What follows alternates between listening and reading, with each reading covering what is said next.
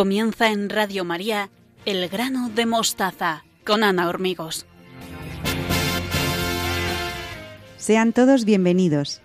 Les saludo con mucho cariño en mi nombre y en el de todos los que formamos el equipo del programa. Estamos encantados de compartir estos momentos con todos ustedes, los que nos escuchan en directo y los que nos siguen a través de los podcasts. Estamos en Twitter y en Facebook, en la dirección arroba elgranomostaza. Hoy Beatriz Hormigos y Victoria Melchor nos dan las claves sobre cómo hablar del amor a los jóvenes. Belén Herrero nos descubre la etimología de la palabra paz. Y Estanislao Martín profundiza en el concepto de la misericordia aplicado a la educación. ¿Se quedan con nosotros?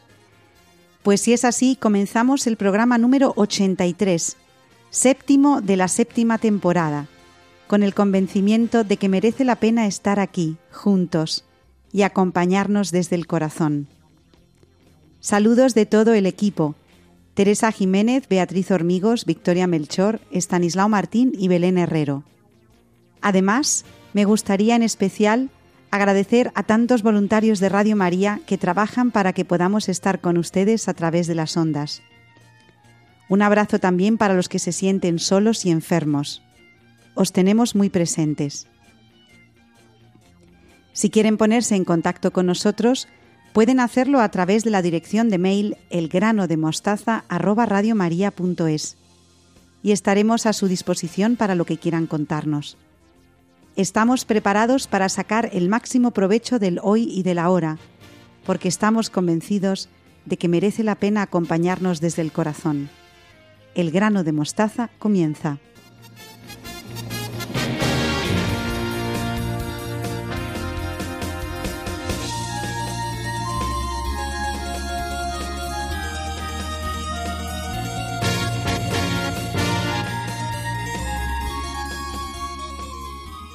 Abrimos el programa de hoy con mis queridas colaboradoras Beatriz Hormigos y Victoria Melchor. Buenas noches, ¿cómo estáis? Buenas noches, Ana. Buenas noches, Beatriz. Hola, buenas noches a todos nuestros oyentes. Recuerdo a los que nos escuchan que en esta sección estamos comentando el libro Forja de Hombres del padre jesuita Tomás Morales. Así es, Ana.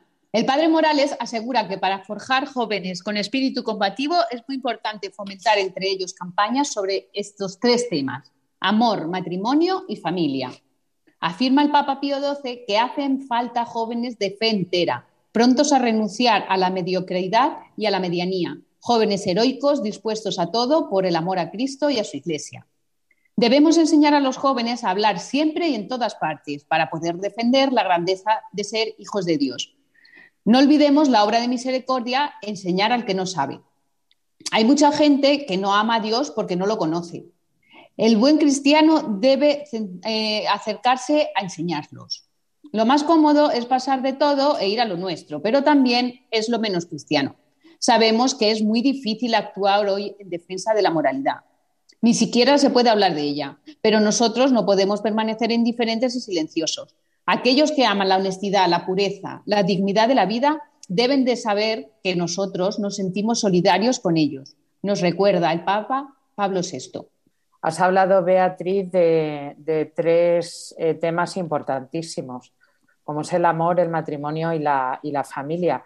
Y junto con lo que has mencionado de, estos papas, nosotros los, eh, católicos mm, ya no es que vayamos a contracorriente, sino que, bueno, yo creo que debemos estar en otro, en otro mundo distinto al que esta sociedad está, porque fíjate eh, qué diferencia eh, hay del sentido del matrimonio, de la familia y también del amor verdadero. Sin embargo, qué importante es que nuestros niños, nuestros hijos, los jóvenes conozcan ese verdadero, ya no solo concepto, sino esa forma de, vivir que se da en el verdadero matrimonio y en la, en la familia, porque lo que desgraciadamente ellos ven, perciben, oyen hoy en día mm, no tiene, no tiene nada que ver con tantas familias rotas y desestructuradas, tantos tipos de familia, como dicen ahora que, hay, y el amor, pues no es un amor verdadero el que se está mostrando.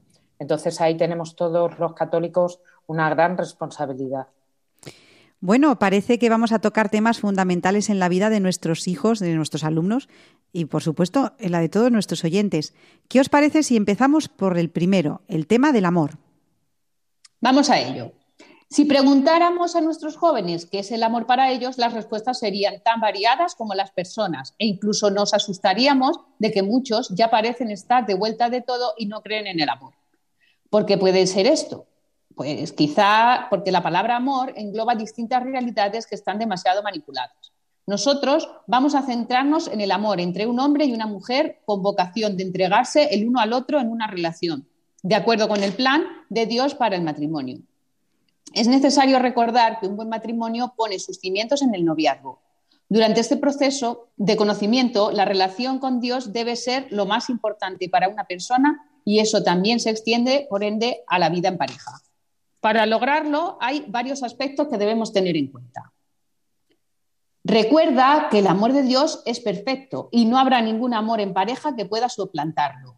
Nuestra pareja tiene que ser una ayuda y no un impedimento para conseguir amar a Dios sobre todo y sobre todos. Sal con alguien con el que te gustaría casarte en un futuro. Busca la pareja complementaria. Es importante que comparta contigo la máxima de querer amar a Dios sobre todas las cosas y que os ayudéis mutuamente para conseguirlo. Reza siempre, a solas y en pareja. Es la forma más directa de comunicarte con Dios. Dios debe saber que cuentas con Él, que te gusta compartir con Él no solo los malos momentos, sino también los buenos. Fíjate qué, importancia el, el tema del amor, porque el hombre, como ya hemos eh, recordado más veces, ha sido creado para la felicidad y yo creo que, el ser humano no se entiende sin el amor, porque tenemos esa capacidad de amar que va más allá incluso de nosotros mismos. Lo que pasa que es cierto que a nuestros jóvenes sobre todo se presenta el amor de una manera pues que no es, no es la correcta.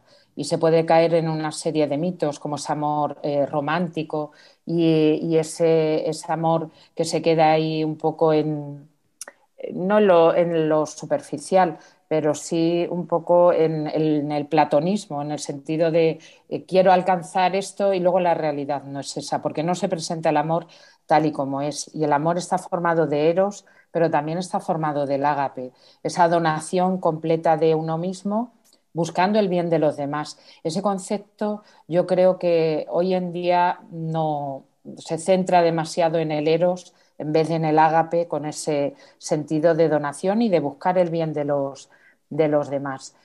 Y tanto los jóvenes como yo creo eh, todos, como decía antes, tenemos ese deseo de sentirnos amados.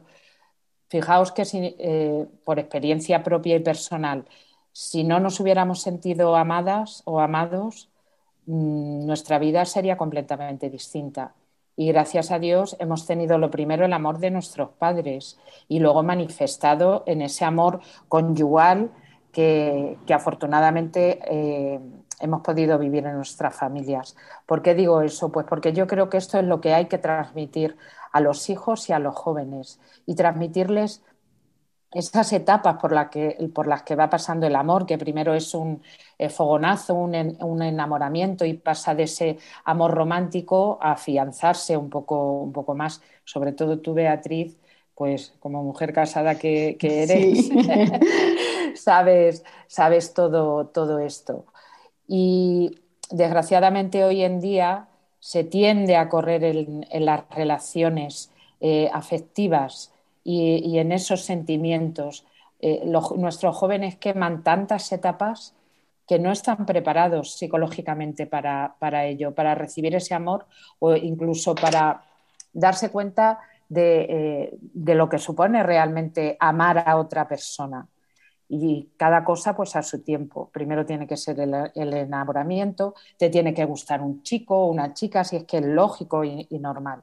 Pero de ahí Mm, hay que ir piano, piano. Entonces, eh, yo creo, vuelvo a insistir, que tenemos una gran responsabilidad, tanto los padres como los educadores, en este, en este sentido, para formar a nuestros jóvenes. Y sobre todo, eh, yo creo que la mejor forma de formar es el testimonio. Ver cómo amamos a nuestros hijos, a nuestros alumnos, yo creo que es lo mejor. Bueno, parece que este tema del amor nos va a dar para varios programas. Estamos ante uno de los pilares fundamentales de la vida, ya que todos tenemos necesidad de amar y de ser amados. Nuestros jóvenes están constantemente expuestos a modelos de relaciones amorosas en películas y series, como decía Victoria, de plataformas en la que buscan las imágenes y los patrones con los que identificarse. Negarlo sería dar la espalda a la realidad. De ahí que sea urgente que los primeros que sean reflejo de un amor entregado seamos los propios padres. No podemos tener miedo a hablar con nuestros hijos de todo lo que les interese, les preocupe o les inquiete. Debemos provocar ratos de conversación sosegada sobre lo que les pasa a nuestros hijos. Nos jugamos su felicidad en ello. Es fundamental hablar con ellos y que ellos hablen mucho, que la comunicación sobre lo afectivo sexual sea algo normal en nuestras casas. Así debería ser, Beatriz. Un tema tan importante tienen que ser los padres quienes eduquen. Los primeros educadores, también lo hemos repetido mucho en este programa, son los padres en todos los sentidos y principalmente en este. Los padres tienen que tener una formación, pero de la propia experiencia pueden hablar a sus, a sus hijos y tienen que ser ellos quienes eduquen el afecto, eh, a, los, a, los, hijos, quien eh, eduquen en, todo el tema de la sexualidad, porque es, un don de Dios. La sexualidad, somos seres eh, sexuados, no somos ángeles. Entonces, eso creo que los padres lo tienen que explicar porque es realmente algo preciosísimo el, el cuerpo. Dar a conocer el cuerpo como templo del Espíritu Santo, el respeto que, tenemos que tener hacia nuestro cuerpo, cómo nuestros hijos se tienen que valorar y tienen que valorar su cuerpo, porque ha sido creado a imagen y semejanza de, Dios. Y en la sociedad en la que estamos mm, es algo importantísimo, este tipo de, educación. Y tiene que venir desde casa, porque como tú decías, Beatriz, los jóvenes están acostumbrados eh, a ver una serie de, series, nunca mejor dicho, televisivas, en las que se manifiesta un amor que se queda mm, meramente en lo, físico y no muestra el amor humano realmente como es. Y esas afectividades, todo el afecto, el sentimiento, el sentir, no solamente consiste en eso el amor, el amor verdadero. qué eh, importante es que los padres tomen conciencia de eso, y, algo que simplemente quiero nombrar, por favor, vigilen a sus hijos en lo que se meten, en qué plataformas se meten, qué series ven, qué es lo que están viendo en el móvil, porque eh, el tema de la pornografía infantil es tremendo. Eh, imaginaros qué, qué, tipo de amor se muestra, se muestra ahí. Pues seguro que hay muchos oyentes a los que les gustaría poner esto que estáis comentando en práctica, pero que no saben cómo o que se asustan de lo que sus hijos puedan contarles, pues porque a lo mejor piensan que no van a saber qué responderles. Ante eso, Ana, no hay que preocuparse, sino ponerse manos a la obra. Existen muchos recursos y muy buenos para formarse en estos aspectos. Lo más importante es caer en la cuenta de que nuestros hijos nos necesitan a su lado de que muchas veces se comportan de modos extraños porque están experimentando cambios y sensaciones que les resultan novedosos y que necesitan comunicar en un ambiente donde se sientan acogidos y queridos. La familia es el único lugar en el que somos queridos por lo que somos, ya que nos conocen en todas las circunstancias de nuestra vida. Como consejo general, debemos potenciar mucho la comunicación con nuestros hijos. No me canso de decirlo un rato al día obligatoriamente, sin móviles y sin tele, en torno a la mesa y mirándonos a los ojos puede sanar muchas heridas y prevenir muchas otras. Sí, la verdad es que eh, qué importante es el tema de la, formación y a lo mejor hay padres eh, que se preguntan, bueno, bueno, ¿y dónde me puedo yo formar? Porque hoy en día a través de Internet tenemos una cantidad de, de recursos impresionantes. Yo aconsejo también que consulten a alguien de, confianza que les pueda recomendar una serie de libros o incluso de, cursos. A mí me gustaría recomendar principalmente eh, un programa que está realizando ya desde hace eh, varios años el Instituto de Desarrollo y Persona, Aprendamos a Amar, está desarrollado por la Universidad Francisco de, Vitoria y creo que tiene un programa eh, excelente sobre todo el modo de, enfocar que tiene estas relaciones afectivo-sexual. Además, lo tiene dividido por edades, pueden empezar desde infantil, desde los 4 o 5 años, hasta, por ejemplo, los, los 18. Y a través de muchos ejemplos, dinámicas, se puede hacer perfectamente en casa, los padres con, los hijos, de una manera lúdica, entretenida. En, este, en estos libros también recomiendan películas que se pueden ver y que desarrollan este tema de la afectividad y, de, y del amor.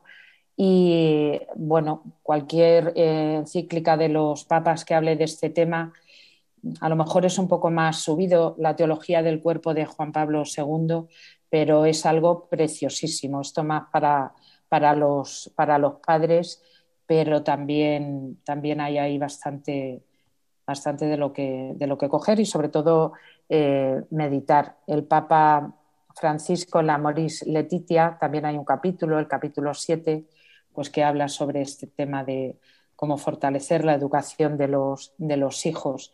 Yo les recomiendo una página, Religión en Libertad, en la que no hace mucho ha escrito un, artículo Benigno Blanco. Es verdad que está referido a la ideología de género, pero al final del, artículo da también una serie de libros y de, páginas precisamente de este tema de la relación eh, afectivo-sexual. Y si tienen alguna duda, pues pueden escribirnos al programa del grano de mostaza y les atenderemos muy gustosamente y les recomendaremos también libros o cursos que se pueden hacer de, de este tema de la afectividad sexual. Bueno, el tema de hoy nos ha llevado a reflexionar sobre el papel de los padres en la educación afectivo-sexual de los hijos, tema fundamental, pilar de la educación de nuestros hijos y nuestros alumnos. Ellos, los padres, son los primeros que deben ser modelos de amor de pareja para los jóvenes que buscan amar y ser amados con un amor verdadero. Y no se engañen, queridos oyentes del grano de mostaza, todos queremos ser amados con un amor verdadero, ¿eh? aunque eh, bueno haya ciertos comportamientos que digan lo contrario, pero en el fondo del corazón humano se, anhela ese amor verdadero. Bueno, como decía Victoria y Beatriz, si quieren comentar algunos aspectos de lo que nos han expuesto nuestras colaboradoras, lo pueden hacer a través de una dirección de mail que es elgranodemostaza@radiomaria.es. Muchas gracias a vosotras, Beatriz Hormigos y Victoria Melchor, por estas reflexiones tan interesantes sobre las enseñanzas del Padre Morales. Un abrazo y hasta el mes que viene. Adiós. Un abrazo, Ana. Adiós. Adiós, adiós. Y ustedes no se vayan porque en un momento se une al programa Belén Herrero. Ahí estás tú, esperando la sentencia en silencio se alza un grito entre la gente que prefiere a un criminal antes que a ti. Y ahí estás tú, tan llagado que cuesta reconocerte insultos, sin amor, sin amigos, hemos huido todos de la cruz. Pues yo también he sido uno de ellos. He preferido cualquier cosa antes que a ti. Te he dado la espalda un sinfín de veces. No he dejado que te muevas en mí y aún así dices que me amas, no sé qué viste en mí.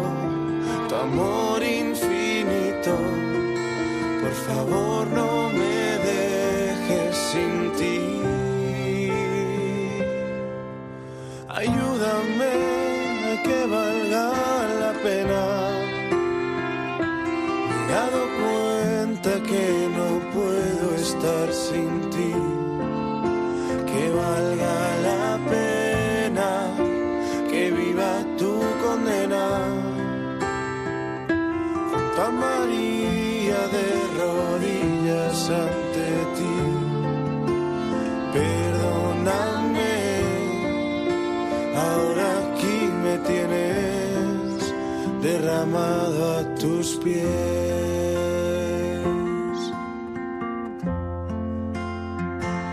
Sé que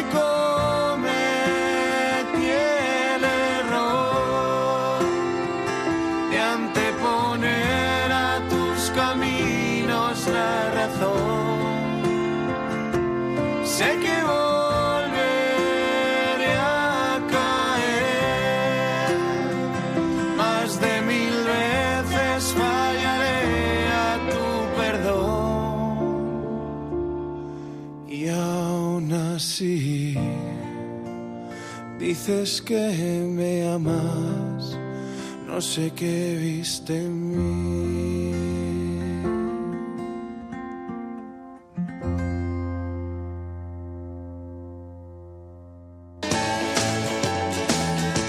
El grano de mostaza.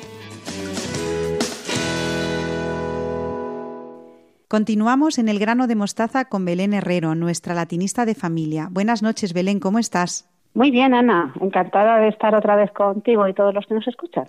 Bueno, esta noche, ¿hacia dónde nos llevas? ¿Cuál es la palabra que descubrimos hoy, Belén? Hoy hablamos de una palabra necesaria, casi como el pan de cada día, y tristemente ausente en muchos lugares y en muchos corazones. Hoy hablamos de la paz. O sea, Belén, hablamos de ese estado o sentimiento que es fundamental para una vida digna y que viene acompañada para que sea de verdad de virtudes tan loables como la justicia, la gratitud o la paciencia.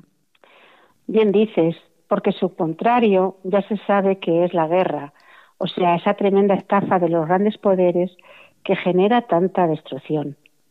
La ausencia de paz ha estado y está presente en todos los pueblos de todas las épocas, tal y como nos enseña la historia. Tanto es así que se ha hecho famoso el periodo conocido como Pax Romana, una época sin guerras que va a servir para consolidar los cimientos del Imperio Romano con todo lo que después va a heredar el mundo occidental. Fue en esta época cuando el Senado romano erige el bellísimo Arapaquis, el altar de la paz, el monumento para celebrar las victorias de Augusto.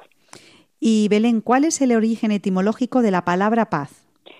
En el mundo clásico, y concretamente en Grecia, la paz, o Eirene, era una diosa, y no parece que sea casual que sea femenino el término.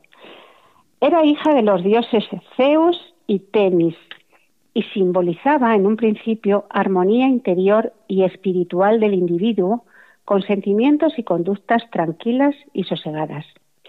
Ya en Roma, el término pax pacis, que han heredado todas las lenguas romances, adquiere además un contenido legal, o sea, referido a los acuerdos entre personas o pueblos.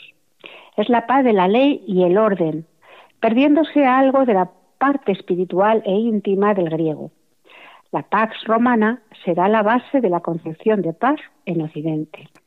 Los cristianos tenemos el compromiso de seguir las palabras que sobre la paz dijo nuestro Señor Jesucristo. Dichosos los que trabajan por la paz, porque serán llamados hijos de Dios. Además, esta semana celebramos los últimos días de Jesús en la tierra, su muerte y su resurrección, días para reflexionar sobre el porqué de esta vida y de esta muerte. Muy interesante reflexión. En el arte también hay espacio para la paz y para su ausencia.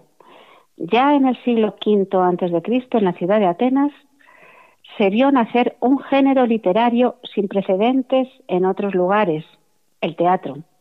E ilustres dramaturgos hablarán en sus obras de la paz y de la guerra. Así Aristófanes, en su comedia Lisístrata, critica la guerra civil que sufre Grecia y propone que ante la ineficacia de los hombres por encontrar una solución pacífica, sean las mujeres las que cuestionen la cosa pública. Y en las troyanas, Eurípides nos habla de los estragos de la guerra, de hombres muertos y mujeres y niños arrojados de su, de su patria. Nada nuevo, ¿verdad? Pues desgraciadamente, Belén, es así, nada nuevo. Nosotros desde Radio María queremos lanzar un mensaje de paz, que termine la guerra, que podamos vivir en esa paz en la que todos nos sintamos hermanos, y la que no haya odios y la que la gente no muera. Así que nosotros a lo nuestro, Belén. Vamos entonces a, en esta parte de la sección a adivinar cuántas palabras relacionadas con la paz podemos sacar, tanto nosotros como nuestros oyentes, Belén. Y también los animamos a ellos a participar en, este, en esta especie de juego. Vamos allá, Belén. Bueno, tenemos unas cuantas. Por ejemplo, contener y calmar el ánimo violento de una persona. Esto es apaciguar conjunto de doctrinas encaminadas a mantener la paz entre las naciones. El pacifismo. ¿Y quién es partidario de él? El pacifista. Se dice del que no es propenso a generar conflictos. Pues es una persona pacífica. Y establecer la paz. Es pacificar. Quien está libre de brusquedad y violencia. Pues es un ser apacible y su contrario. Desapacible, que nosotros lo utilizamos también mucho para el tiempo atmosférico. Cierto. Quien trae la paz. Es el pacificador. Establecimiento de la paz en un lugar donde había guerra. Lo que tanto ansiamos, la pacificación. Todo lo relativo a La Paz, capital de Bolivia. Paceño. Su gran timidez no le permite actuar. Pacato. El verbo latino pacare desarrolla en las lenguas romances el valor de calmar o traer la paz a un acreedor, valor que no tenía en latín. Y hablamos entonces de pagar. Y así tenemos el pago que se hace por adelantado. Pues este es el prepago. Y la acción de pagar. Pagamiento. En la antigüedad significaba satisfacer o apaciguar y pasó a tener el valor de extinguir por medio de la idea de calmar a pagar. La persona que paga. Este es el pagador. Cantidad de dicho de dinero correspondiente al pago por una cosa. Pues lo que esperan algunos adolescentes hoy en día, lo que es la paga. Con la misma raíz de la palabra pax se formó la palabra que indica el acuerdo asegurado y establecido. El pacto. También tenemos antropónimos como Maripaz, topónimos como el Océano Pacífico, cuyo nombre se debe a que Magallanes cruzó el estrecho y lo encontró más tranquilo que el Atlántico, o la ya aludida capital de Bolivia, La Paz. Y también la encontramos en expresiones como dejar en paz, tengamos la fiesta en paz o descanse en paz. Y en refranes como por en vez o por haz no hay tesoro como la paz. Dense la paz son las palabras dichas por el sacerdote como signo de respeto en la Iglesia. Y concluido el acto, la celebración de la Eucaristía, nos despide con un podéis ir en paz. Y yo me despido con las palabras del cantante Jimi Hendrix, quien dice, cuando el poder del amor sobrepase el amor al poder, el mundo conocerá la paz. Y el punto final nos lo dan Ariadna, Ramatulay, Flavia, que con su voz han querido poner voz a tanta gente que clama por su derecho a vivir en paz. Que así sea y hasta el mes que viene.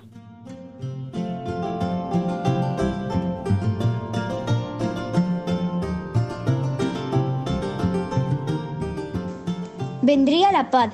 Si todos los políticos se hicieran pacifistas, vendría la paz. Que no vuelva a haber otra guerra. Pero si lo hubiera, que todos los soldados se declaren en huelga. Mi partido es la paz. Yo soy su líder. No pido votos, pido botas para los descalzos, que todavía hay muchos. Gloria Fuertes. Paz, paz, paz. Luminosa, una vida de armonía sobre una tierra dichosa. Paz sin fin, paz verdadera paz que al alba se levante y a la noche no se muera. Rafael Alberti. Olá a todos. Hoje vamos a falar de uma palavra muito importante, que é a paz. Sempre nos perguntamos o que é a paz. A paz é uma palavra pequena que tem muito significado na nossa vida. Todas as pessoas buscam ter paz. Umas buscam as igrejas e a fé em Deus. Outras buscam alguma coisa que gostam de fazer, como esporte, instrumentos e dança, etc. As pessoas que não têm paz geralmente sofrem, muito atormentadas e infelizes. Por isso que a paz é um sentimento que nos faz sentir melhor e mais confiantes na vida.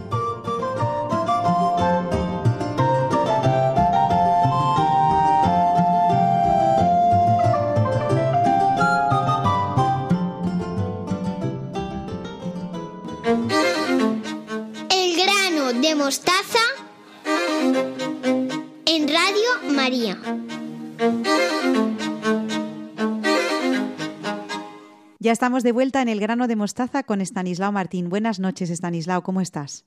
Muy bien, Ana. Pues aquí una noche más con nuestro programa y con nuestros oyentes, ¿no? A los que saludo muy cordialmente. Ya viene siendo habitual que por estas fechas dediques tu sección a la Divina Misericordia, cuya fiesta nos disponemos a celebrar el día 24, dentro de dos domingos. ¿Este año también, Estanislao? Sí, Ana, estamos en Semana Santa, cerca ya del Domingo de Resurrección, que se, prolonga- se prolongará durante toda la octava, ¿verdad? Y lo que la liturgia de la Iglesia nos ofrece no sirve solo para la celebración religiosa, sino que ilumina todas nuestras realidades. Aunque pueda parecernos que quizá nuestra vida cotidiana está alejada de la liturgia y de lo que celebramos en el- interior de los templos, pero la verdad es que no lo está. Entonces, bien, la Divina Misericordia está ahí presente, claro que sí. ¿Y qué aplicación pueden encontrar las familias y los educadores, principalmente los que nos escuchan en Radio María, para su día a día en esta fiesta de la Divina Misericordia? Pues como decías hace un momento, en años anteriores hemos tratado ya sobre esto, ¿no? Sobre todo viendo la relación que hay entre educación y misericordia, que es muy estrecha. Recordemos que entre las obras de misericordia llamadas espirituales hay varias de contenido educativo. Enseñar al que no sabe, dar un buen consejo al que lo necesita, corregir al que yerra, consolar al triste, sufrir con paciencia los defectos del prójimo. Bien, pero aparte de esto, que siempre es bueno refrescarlo, hay un aspecto que me ha parecido que merece nuestra reflexión y es en el que me quiero centrar hoy. Me refiero a la confianza, que es el rasgo clave, la actitud indispensable, la condición sine qua non, podríamos decir, para recibir la misericordia, y una de las cuestiones centrales del mensaje dado por el Señor a Santa Faustina Kowalska, mensaje que está en la raíz de esta fiesta. Me parece que la relación con la educación queda muy destacada, y si acaso no es evidente, desde luego que es muy estrecha. Sin confianza en Dios no hay ninguna posibilidad de recibir su misericordia. Sin confianza entre nosotros, educadores y educandos, no hay educación posible. ¿Quién se va a dejar enseñar, corregir, orientar, etcétera, por alguien en quien no confía? O peor aún, en quien desconfía. ¿Quién se va a emplear en la dura tarea de educar sin confianza en que sus esfuerzos sirven para algo útil?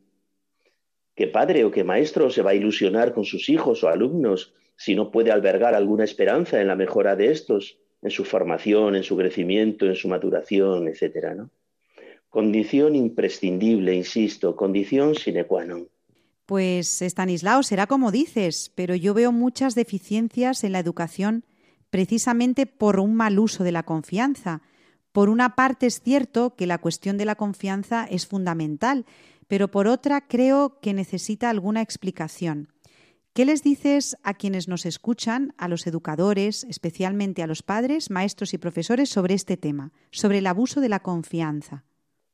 En el manejo de la confianza, el equilibrio es tan necesario como difícil. La buena gestión de la confianza es como un trabajo de orfebrería, como un bordado, ¿no? donde las puntadas tienen que estar medidas y aplicando la fuerza justa. En un bordado bien hecho, por ejemplo, los hilos no pueden quedar flojos ni tampoco demasiado apretados, pues algo así. Es cuestión de justeza, de equilibrio. En primer lugar, hay que distinguir entre un concepto equivocado de lo que es la confianza y la mala gestión práctica, aun cuando el concepto teórico sea correcto. En cuanto a las dificultades en la gestión de la confianza, estas pueden ser tanto por defecto como por exceso. En general, las personas mayores guardamos recuerdo de una época en la que la confianza era mirada con mucho recelo, ya que era tenida como un riesgo para la autoridad, que era intocable. Y si se entiende bien debe serlo, debe ser intocable. Hoy, en cambio, suele ocurrir lo contrario. Hay un mal uso de la confianza por exceso, que conduce a una falta de autoridad que también es imprescindible para educar. Me decías que explicar esta cuestión de la confianza. Vamos a ello. Lo voy a explicar desde la espiritualidad de la Divina Misericordia, para cuya fiesta la Iglesia nos preparará a lo largo de toda la octava de Pascua, la semana que viene. En las revelaciones privadas recibidas por Santa Faustina Kowalska se dice que la confianza es el recipiente, el recipiente con el que los hombres podemos tomar la misericordia de Dios.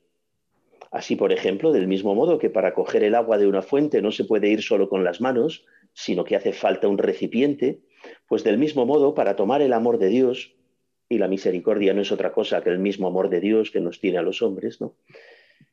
Pues para tomar el amor de Dios, digo, para recibir ese amor, el recipiente es la confianza. Y Estanislao, ¿en qué consiste ese recipiente? ¿Cómo se explica eso de que la confianza sea el recipiente para recibir la misericordia? A ver, doy por supuesto que todos tenemos una idea bastante aproximada de que la confianza es seguridad, ¿no? una alta seguridad en las personas y seguridad de que las cosas ocurrirán de una determinada manera. Y a la vez también tenemos mucha experiencia de que esa seguridad falla en muchas ocasiones. Por eso creo que es oportuno comenzar diciendo lo que la confianza no es, porque así quedarán despejados muchos errores. En relación a la misericordia de Dios, yo advierto cuatro maneras erradas de entender la confianza la confianza que he llamado talismán, la confianza libertina, el buenismo y el compadreo. Y estos mismos cuatro errores son aplicables a la educación. La confianza talismán es aquella que se plantea así. Yo sé lo que Dios quiere, lo hago, o al menos lo procuro, y espero que Él responderá de acuerdo con lo que yo espero. Error de planteamiento, error de raíz, porque invierte los papeles. Cuando los hombres actuamos así, y hay que reconocer que actuamos muchas veces, en lugar de dejar a Dios la iniciativa y tratar de dar la respuesta adecuada, lo hacemos al revés. Nos ponemos nosotros a tomar la iniciativa y esperamos que Dios se ajuste a nuestros planes, a nuestros deseos o a nuestros caprichos, ¿no? Y de hecho así lo decimos. Hacemos esto con todas nuestras fuerzas y con la ayuda de Dios, es decir, le dejamos en segundo plano. Y la cosa no funciona, claro. A Dios no se le puede dejar el papel de seguidor nuestro porque no lo es. Él no puede ir por detrás. Es, él es el Señor, es el que va adelante. Y además no se deja porque es muy celoso de su gloria, de su divinidad, de su ser Dios. En la Sagrada Escritura hay ejemplos donde esto se ve con mucha claridad. Me gustaría fijarme solo en uno. En el primer libro de Samuel se narra una derrota de los israelitas frente a los filisteos. Voy a leer textualmente dos versículos solamente del primer libro de Samuel, capítulo 4, 2 y 3. Israel fue derrotado por los filisteos. Abatieron en el campo unos cuatro mil hombres de la formación. Cuando la tropa volvió al campamento, dijeron los ancianos de Israel, ¿por qué nos ha derrotado hoy el Señor frente a los filisteos? Traigamos de Silo el arca de la alianza del Señor, que venga entre nosotros y nos salve de la mano de nuestros enemigos. Pues bien, fueron por el arca, lo trajeron al frente de batalla, entablaron combate y la derrota fue aún mayor. Sigue diciendo la Sagrada Escritura. Los filisteos lucharon e Israel fue derrotado. Cada uno huyó a su tienda. Fue una gran derrota. Cayeron treinta mil infantes de Israel. El arca de Dios fue apresada y murieron Jofni y Pinjas, los dos hijos de Eli. Es decir, que si en la primera embestida cayeron 4.000 israelitas, en la segunda cayeron 30.000. Y ahora conviene preguntarse, ¿confiaban o no confiaban los israelitas en el Señor? Vaya que sí confiaban, pero con una confianza mágica, supersticiosa. Traigamos el arca de la alianza y nos salvará. Textualmente he leído que venga entre nosotros y nos salve de la mano de nuestros enemigos. Es decir, iniciativa nuestra nos ponemos en disposición, no nos ponemos, perdón, no nos ponemos en disposición de saber qué quiere Dios, ya lo damos por supuesto. No nos ponemos a la escucha, sino que tomamos la iniciativa de lo que hay que hacer y que Dios se ajuste a nosotros, que responda a lo que vamos a pedirle. Consciente o inconscientemente están tratando de manipular a Dios. Y Dios, por supuesto, que no se deja de manipular. Dios no está a merced de los caprichos del hombre, ¿no? Dios no es un recurso de última hora, un, un tapagujero, es una solución de emergencia.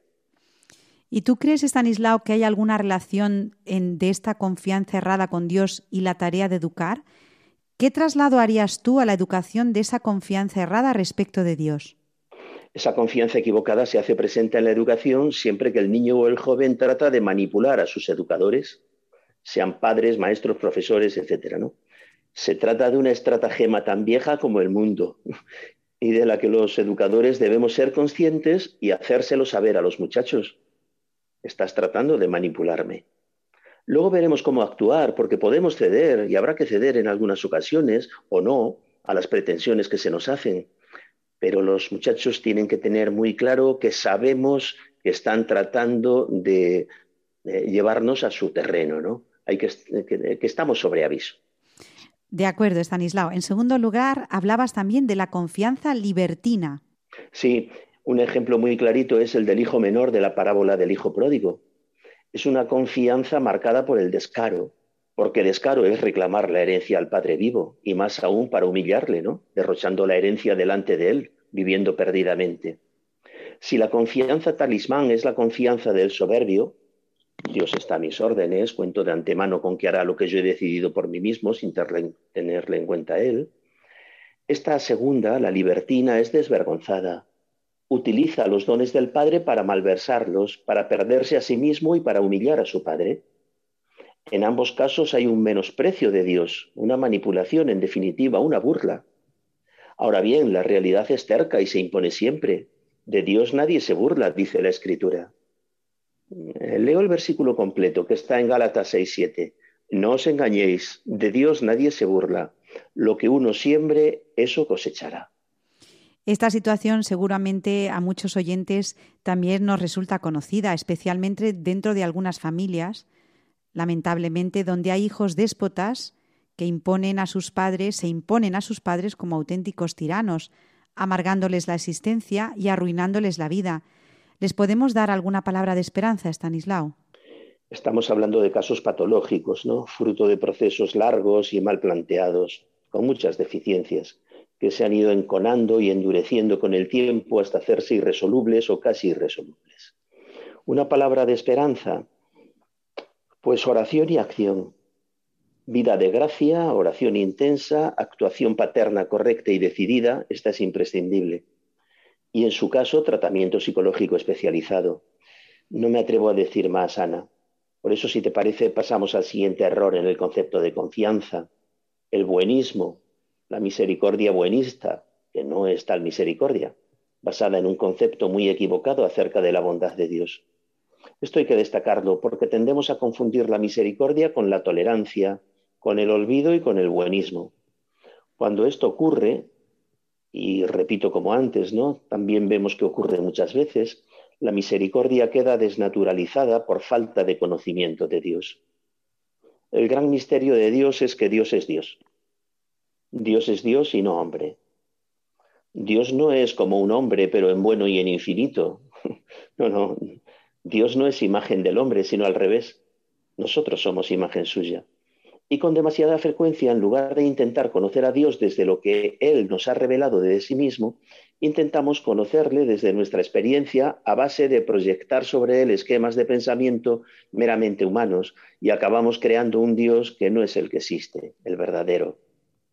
Dios es bueno y sabio, infinitamente bueno y sabio, pero no es un Dios bonachón, buenista, tontorrón, un Dios de manga ancha, cegato, que no distingue el bien del mal, y como es tan bueno, bueno entre comillas, nos salvará a todos independientemente de nuestras obras, vivamos como vivamos. Pero eso no se ajusta a lo que nos ha dicho el Señor de sí mismo. ¿Y cómo se ve esto reflejado, el buenismo, en la educación? Eh, yo lo veo de dos maneras. Por una parte, la falta de exigencia y por otra, la falta de educación moral. ¿Por qué digo esto? Porque hay que enseñar con verdad dónde está el bien y el mal, sus consecuencias y la forma de fomentar el primero y luchar decididamente contra el segundo. Y por último, también, Stanislao, hablabas de un cuarto error, el compadreo, que esta palabra me gusta mucho. Sí, pues creo que no es necesario explicar esto mucho porque cualquiera puede entenderlo, ¿verdad? Por lo cual solo diré algo respecto de Dios. El compadreo, el coleguismo, vamos a decir, ¿eh? aunque sea una palabra no registrada por el diccionario, ¿no? la, la francachela, no son actos de sana confianza, sino formas de irreverencia e, e impiedad respecto de Dios. Y su origen está en la falta de temor de Dios. Dios no es colega. A Dios no se le piden cuentas, no se le exigen explicaciones, no se le habla de tú a tú, no se le ordena. A Dios se acerca uno descalzo y temblando. La confianza del compadreo es la que corresponde al adolescente malcriado, inmaduro, insolente, a los chicos incautos y egoístas, eh, a veces hasta la cerrilidad, ¿no? que plantean la vida en términos de derechos, como si todos los demás eh, les debiéramos algo. El cardenal Robert Sará lo explica mucho mejor que podría hacerlo yo. Entonces voy a hacer mías estas palabras suyas, voy a leer un texto suyo. Él dice así, a veces nuestro orgullo de hombres modernos nos conduce a una ceguera ridícula. Sí, es algo grande y hermoso temblar por nuestra salvación, aunque no por un miedo patológico a un Dios terrible que condena por placer a diestro y siniestro. Pero ¿cómo puede salvarnos Dios si no tenemos la humildad de recibir la salvación como una gracia gratuita? Nos vamos a plantar ante Dios haciendo valer nuestros derechos. Ante Dios somos en esencia niños, pobres, mendigos, que necesitan recibirlo todo. Si temblemos por nuestra salvación, no porque temamos a Dios, sino porque calibramos nuestra pequeñez al lado del don que Él nos hace. Se puede temblar con confianza y amor. Ese sentimiento tiene un nombre, el santo temor de Dios, que es un don del Espíritu Santo. Sí, hemos de temer por amor, no saber abandonarnos a su misericordia. Te decía que iba a decir solo algo respecto de Dios, pero es fácil ver esto también al lado eh, traspasado a la educación, ¿no?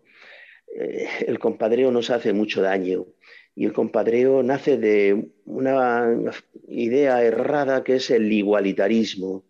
Aquí somos todos iguales, a ti te toca enseñar, a mí aprender, a ti te toca explicar esta lección, este tema, eh, decir cómo se hace este proyecto, lo que sea, ¿no? Dar las, instrucciones y, y, a mí me toca, pero en el fondo somos iguales. No, no, no, no, no lo somos, no lo somos. No lo somos. Igual que la escritura dice que en la familia el que funda la familia es más digno que el resto de la familia, pues si hacemos eh, un traslado a la educación ocurre lo mismo. Hay un tipo de dignidad que no es la dignidad personal, individual, no, no es esa. Es la dignidad de la función, que en el profesor es superior a la del alumno. Y esto hay que decirlo mm, con toda sencillez, pero con toda verdad.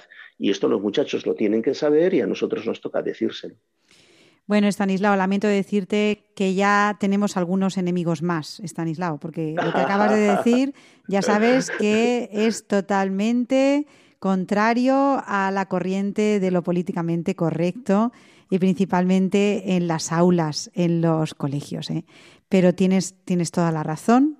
Si los padres, los profesores pusiéramos esto en práctica, seguramente no tendríamos tantos problemas y los niños sabrían a qué atenerse y los profesores actuaríamos como lo que somos, no solamente facilitador, eh, animador, cosas estas eh, de corrientes pedagógicas igualitarias que tú acabas de mencionar, sino que somos modelo de vida. Principalmente transmitimos no solamente conocimiento, sino que transmitimos una vida. Y los que nos consideramos por pura misericordia divina, como tú nos has explicado hoy, educadores cristianos, tenemos una labor tan bonita.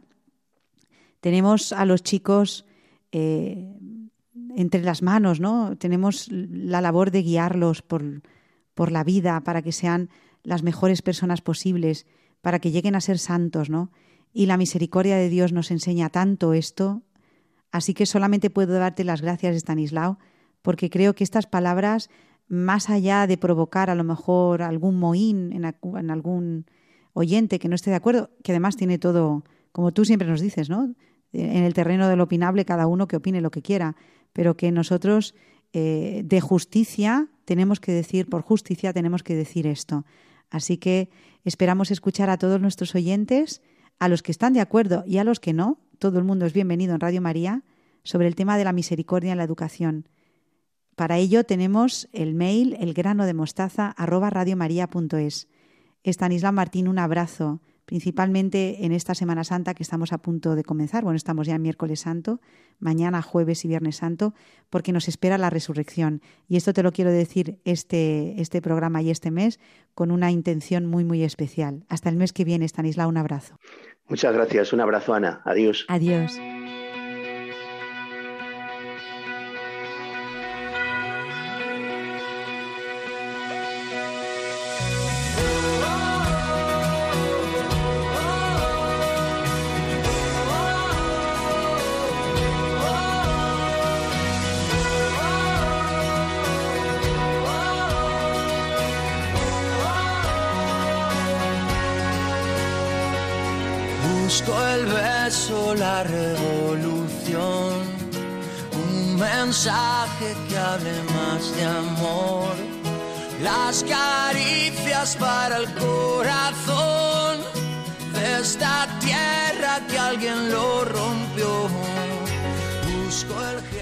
Jueves 14 de abril a las 9.30 horas, Radio María retransmite la Santa Misa Crismal con el Papa Francisco. Podrán seguirlo en la radio y con imágenes a través de YouTube y Facebook. Y por la tarde a las 18 horas nos trasladaremos a la Santa Iglesia Catedral del Salvador y Santa María de Orihuela para retransmitir los oficios del Jueves Santo, que serán presididos por Monseñor José Ignacio Munilla, obispo de Orihuela Alicante.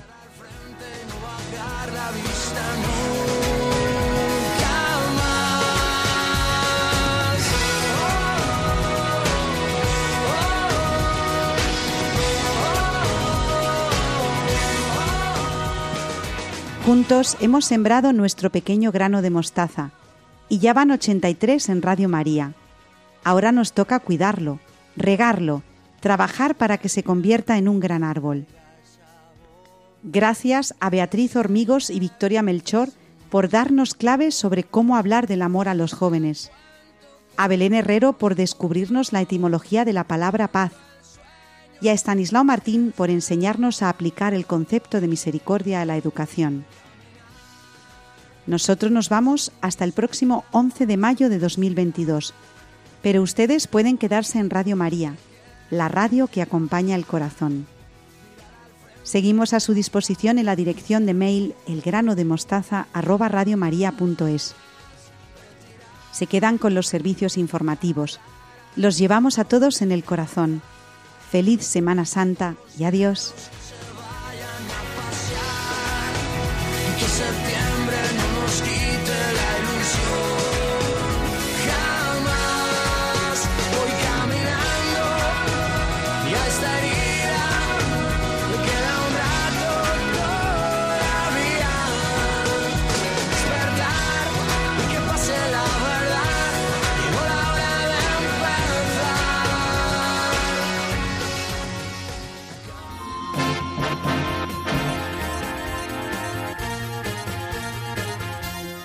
Han escuchado El grano de mostaza, un programa dirigido por Ana Hormigos.